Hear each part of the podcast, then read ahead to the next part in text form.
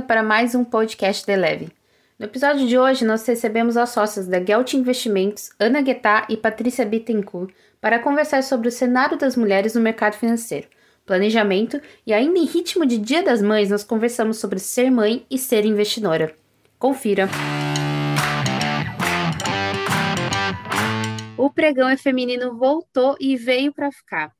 Hoje a gente vai receber as sócias da Gelt Investimentos, Ana Guetá e Patrícia Bittencourt. Bem-vinda, meninas, como vocês estão? Obrigada por nos receber. Obrigada, é um prazer estar aqui de novo com vocês. Obrigada, gente. O prazer é nosso receber vocês. Bom, pessoal, o intuito do Pregão é Feminino é trazer mulheres que trabalham no mercado financeiro e investidoras, dar essa visibilidade para esse público que cresce cada vez mais.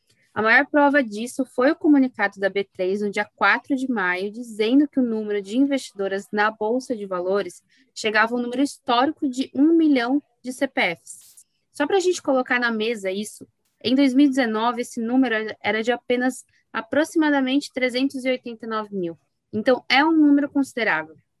A Patrícia já participou de um podcast aqui da Eleve, inclusive nessa mesma série, o Pregão Feminino, e me chamou muito atenção nessa conversa quando você comentou sobre a Gelt, como ela nasceu de uma necessidade sua de fazer o que você sempre quis. E você contou que sempre foi um desejo criar a Gelt, certo? E eu queria saber de vocês duas, como para vocês contarem um pouco para a gente como que foi esse processo de criação da empresa, principalmente um ambiente que ainda é muito masculino, né?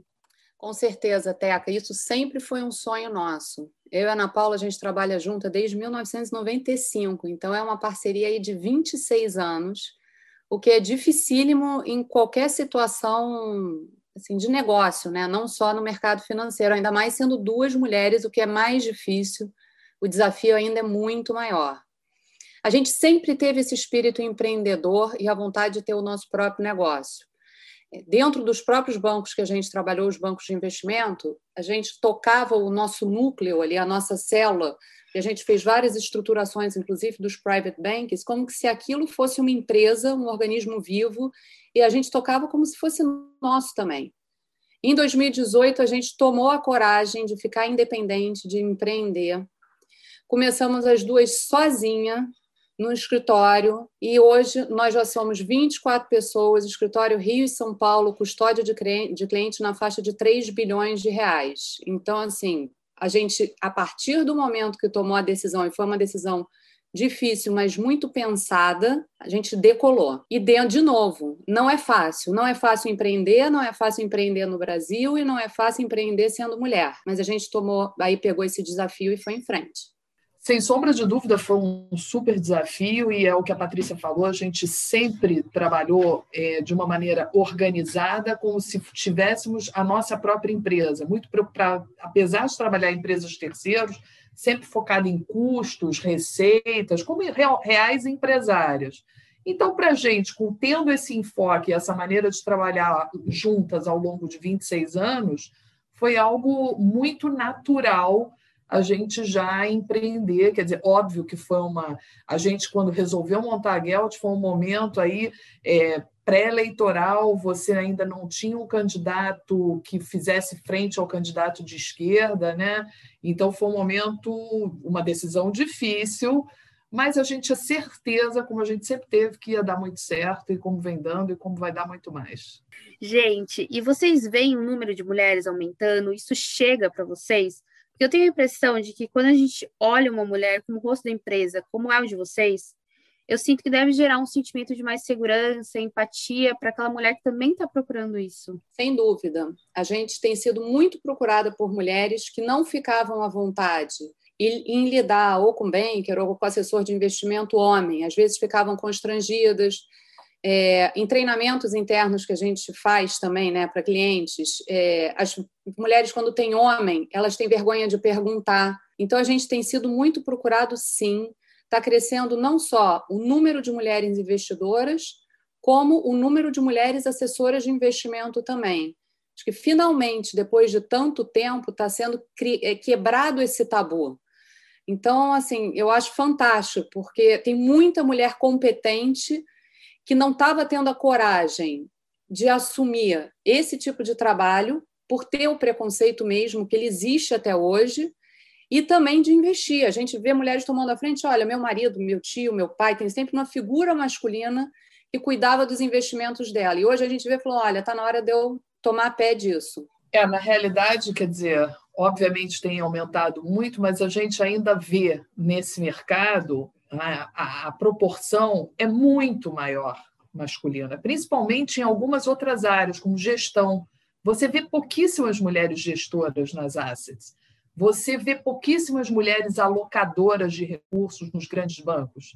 E você está começando a ver algumas mulheres mais fortes na parte de assessoria, comercial já existia, mas, por exemplo, quando eu comecei no Banco Catua 30 anos atrás, eu era a única mulher na mesa de operações. Então, Hoje, talvez, se você for numa mesa de uma asset, que a gente volta e meia visita, você vê pouquíssimas mulheres, normalmente ou são economistas, etc.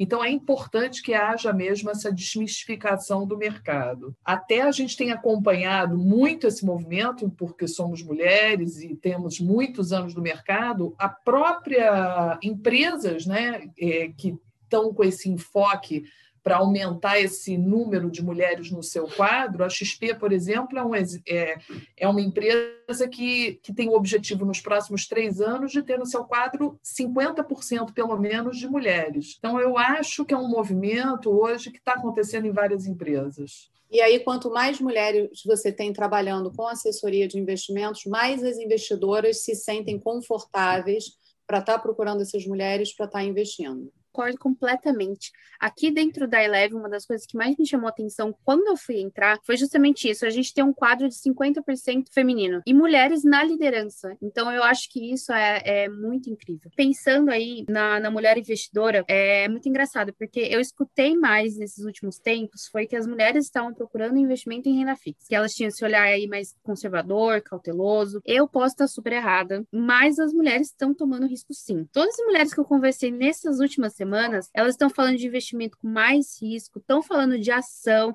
e vocês estão vendo isso? Elas estão de fato mudando aí esse perfil? Com certeza. E eu acho que uma coisa puxa a outra. Por que, que o perfil está mudando? Eu acho que está muito associado ao fato delas estarem agora começando a querer entender do mercado financeiro. É muito difícil você tomar risco quando você não faz ideia do que está acontecendo, quando aquilo é abstrato para você. Então, a partir do momento, assim, as plataformas de investimento, os escritórios de assessoria têm feito um trabalho educacional muito bacana. Então, as mulheres entendendo melhor o que é o mercado, o que são os produtos, elas começam a perceber que aquele conservadorismo que elas tinham no passado não vai ser suficiente para elas atingirem as metas que elas têm para o futuro. Então, esse trabalho educacional está fazendo com que as mulheres estejam agora assumindo mais riscos. A gente ainda vê, se for comparar as mulheres mais cautelosas no geral do que os homens. O homem, a gente tem a sensação, sempre os nossos clientes falam assim: ah, um amigo fez, não se ganhou tanto, quero ganhar. Tem uma competição ali, né? Pelo jogo. A mulher ela é mais pé no chão, mas ela entendendo agora do que, que a gente está falando, do que, que é mercado, do que são os produtos, ela está tomando mais risco, sim. E a gente está vendo, sim, um movimento de mulheres indo para a Bolsa e gostando bastante. Assim, gostando no sentido de que, opa, isso aqui realmente eu preciso na minha carteira, vai ser importante para um longo prazo atingir meus objetivos. Então, fazendo sempre. A mulher ela é sempre muito consciente do que ela faz. Complementando o que a Patrícia está falando, é, na Gelt a gente tem um trabalho de educacional, principalmente voltado para as mulheres que querem não só assim serem investidoras, mas também participar de como é a tomada de decisão do processo de investimentos.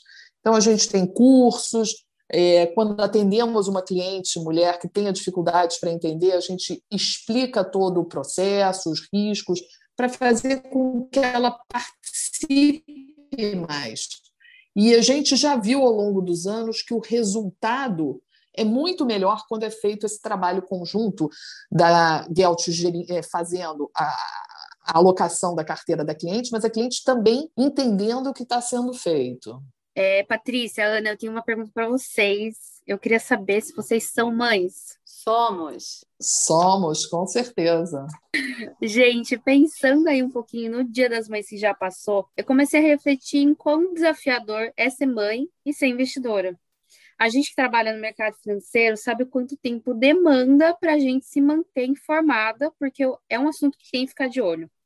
Então, saber procurar informação, acompanhar a carteira de investimento, ir atrás de realmente dar conta disso tudo. Como que vocês acham que a assessoria de investimento, até mesmo uma casa de análise como a Eleven, ajuda a mãe investidora nesse momento, nesse dia a dia? Sem sombra de dúvida, é extremamente desafiador conciliar todos esses papéis, né? Ser mãe, ser investidora e ainda por cima também profissional do mercado financeiro. E, e, na realidade, o que eu sinto é que hoje, no, uma empresa como a Eleva nos ajuda, nos municia com muita informação para que a gente possa desempenhar esse papel. E acaba que as pessoas têm a mulher mesmo como referência. É, é quase que um sentimento atávico, né? Que a, da mulher ser a pessoa que cuida, a que organiza, já vem né, historicamente cuidava da casa, etc., que se preocupa com o futuro, com os filhos, e acho que isso tudo gera aí uma, uma segurança com relação a elas. Ter uma casa de análise como a Eleven facilita demais o nosso trabalho mães que trabalham, né? não necessariamente no mercado financeiro, mas como um todo, a Eleven é uma casa confiável, que tem um conteúdo de uma qualidade espetacular e fácil de navegar. É uma plataforma fácil de navegar. Hoje a gente recebe muita informação, são muitas mídias sociais, até o próprio WhatsApp, a gente é massacrado de informação e muita coisa não é confiável. Então, você ter uma plataforma que você sabe que você pode seguir para acompanhar o mercado, acompanhar a economia e produtos, tem absolutamente tudo ali. Simplifica e facilita muito a vida, faz a gente economizar tempo. E hoje tempo é precioso para gente. E olha, as mães do meu ciclo, e eu acho isso muito engraçado, elas têm dois olhares de, de tipos de investimento, o delas e o dos filhos. E eu acho que antigamente era bem isso, né? A gente montava uma poupança para o filho, para ele ir para a faculdade, depositava sempre um dinheirinho ali. E hoje eu acho que não, eu acho que vejo mães atentas aí abrindo essa possibilidade de montar uma carteira pensando no longo prazo para o filho. Isso já aconteceu no escritório de vocês? Um dos objetivos da carteira é pensando no filho? Sem sombra de dúvida, acontece o tempo todo no nosso escritório. Assim, é, como eu disse anteriormente, a mulher tem a, aquela preocupação com relação ao futuro, né, assegurar os filhos, assim como o homem também, mas é aquela coisa maternal. E a gente vê muito que dentro desse objetivo de investidor, né, é, não só do seu, do seu investimento pessoal, ela sempre aloca um pedaço para a carteira do filho. E isso a gente faz muito também aqui dentro, que é começar filhos, quando chegam numa idade de 14, 15 anos, a ensinar eles a investir também, a entender o valor da mesada, o que, que se tem que guardar. Eu até vou te contar uma experiência própria dentro da minha casa. Minha filha, eu tenho uma filha de 15 anos, vai fazer 16, e ela, a gente sempre falou muito de investimento, obviamente que é um assunto corriqueiro em casa, em função do trabalho da mãe, mas você sabe que quando ela estava para fazer 15 anos, ano passado, a gente, e não tinha ainda pandemia, porque essa coisa você resolve um ano antes, falou: olha, a gente quer que você coloque na balança o que, que vale a pena. Você fazer uma festa de 15 anos, ou a gente te dá o dinheiro da festa de 15 anos para você investir. E foi a melhor decisão, porque quando ela viu o montante, falou: não, então eu quero o dinheiro. E hoje ela participa da carteira, ela entende, ela acompanha, ela tem o aplicativo, pergunta por que, que o fundo tal caiu. Então, se eu pudesse dar um conselho para as mães, é Ensine educação financeira ao seu filho desde pequeno e, quando ele chegar na adolescência, faça com que ele participe dessa gestão. Agora, uma coisa interessante que a gente vê muito no escritório também são as mães que ligam para a gente e falam: meu filho está com dinheiro, quer começar a investir. Eu falo assim: por que, que você não começou? E normalmente com filhos homens. Então, tem uma mudança cultural aí importante que tem que acontecer. Por que, que a mãe estimula o filho homem a investir e não estimula a filha mulher? E porque ela própria não começa a investir para ensinar o filho. Quer dizer, é assim, é quase como ela ficasse de fora e passasse o bastão para no futuro o filho cuidar dela. Então, é esse trabalho que a gente está fazendo também que eu falo, não, primeiro você vai aprender vamos começar por você e você vai passar o bastão para o seu filho. Óbvio que a gente vai ter o maior prazer de ensinar ele. Mas, assim, essa mudança, ela já está começando a acontecer, mas vai demorar, é um processo. Bom, pensando aí, a Ana já falou um pouquinho sobre o planejamento financeiro aí com a filha dela. Eu adorei essa história também, Ana, muito boa. Eu levo muito a sério isso. Eu tenho a minha planilha, anoto o que entra, anoto o que sai, acompanho todo dia a minha carteira de investimento, mesmo sendo apenas em renda fixa. E eu quero saber de vocês, vocês acham que esse planejamento ele é importante no dia a dia? Você sabe, até só abrindo um parênteses que eu te esqueci de falar, ela também tem a planilha dela, e o que, que a gente combinou? O dinheiro que ela guardasse da mesada, o pai falou: o que você conseguia guardar e investir, eu te dou o dobro. Porque é incentivar também não só investir o dinheiro que recebeu, mas aprender a poupar. Que é isso que você está dizendo que você faz também, né? E essa é a fase 1 um Antes de investir, a pessoa tem que se organizar. Ela tem que ter essa planilha, sim, tem que saber o quanto está entrando de dinheiro, quanto está saindo. É, começa por aí.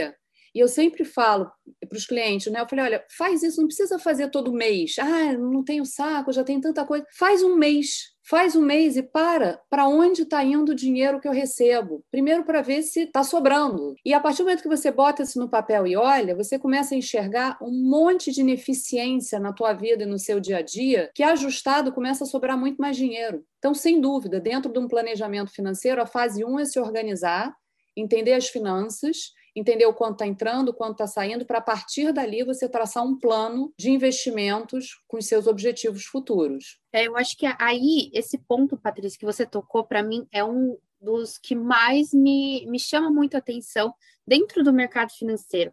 É essa parte de finanças pessoais. Eu acho que a gente não tem ainda tanto essa cultura de pensar nisso. Uma das coisas que mais realmente eu comecei a fazer essa planilha porque eu estava vendo isso, essa necessidade, quando eu comecei a trabalhar no mercado. Gente, eu estou aqui só dois anos trabalhando no mercado financeiro, mas isso me chamou muita atenção e a gente vai vendo. Tem 20 reais que você gasta que você não precisava, 30 reais ali, 40 reais ali, que no fim dá 100 reais que você poderia estar começando a investir em um fundo, né? Então, eu acho que, para mim, finanças pessoais é realmente o primeiro, assim, contato que a gente tem, que é muito importante. E deveria, e esse, esse tipo de, de objetivo de ensinar as pessoas a pouparem deveria começar nas escolas. Já existem projetos de algumas escolas implementando isso, porque é uma cultura. E o brasileiro não tem essa cultura. Então, se você começar a fomentar é, as pessoas aprenderem a poupar finanças pessoais, etc., dentro da escola, você vai conseguir formar uma geração que seja muito mais focada em poupança, né? Em poupança, em organizar e ver o que dá para a gente né, movimentar isso, né? E a gente está encaminhando para o final. Eu queria saber de cada uma. É, vocês têm uma dica valiosa aí para essa mãe investidora, essa mulher que está escutando a gente? Olha, como mãe, é, como eu falei agora há pouco, eu acho que a educação financeira começa em casa sabe? Então, se eu puder falar para todas as mães que estão nos ouvindo, é interesse seu filho no assunto, instrua-o desde pequena como gerir a sua mesada, até grandes eventos, como eu dei o exemplo de uma festa, ou vai casar, que é um apartamento, ou um carro, quer dizer, o carro ou Uber, eu acho importante ter essa mentalidade e eu acho que, com relação às mulheres também, o que eu posso dizer é que elas participem mais, não só das finanças da família, mas também da decisão de investimento da poupança familiar. Né? Eu, como profissional financeiro ao longo de 30 anos, eu vejo mulheres, como a Patrícia falou, delegando essas, essa decisão para maridos, irmãos, até mesmo os filhos. Então, se eu pudesse dar um conselho para mães, é não só envolva seus filhos, mas se envolva também. É, participa para não se ver em algumas situações você vai ter que aprender isso do dia para a noite. É, é por aí. A minha dica é se organizem, aprendam, busquem uma assessoria especializada e façam disso um legado para ser passado de geração em geração. Tomem isso para vocês. A minha dica aí vai para não só as mulheres, mas para todo mundo que está escutando aí. Tem uma frase do nosso estrategista-chefe, o Dato Neto, Que ele fala assim: a má notícia é que tá atrasado, e a boa é que nunca é tarde para começar. Gente, muito obrigada pela presença de vocês. Eu adorei, adorei a dica, adorei o papo. Se desse, eu falo que eu estenderia sempre as gravações de podcast para o dia inteiro. muito obrigada, viu? Obrigada. E você, quando estiver por aqui no Shopping Leblon, vem tomar um café com a gente. Foi um prazer te conhecer virtualmente. A Patrícia já conhecia, agora a gente quer te conhecer pessoalmente. Adorei, gente. Eu super aceito esse café, porque eu adoro tomar um cafezinho expresso, é o meu, meu pecado. Ótimo, então vamos tomar um café juntos, que eu amo também. Matheus, super obrigada, obrigada a você, obrigada, Eleva.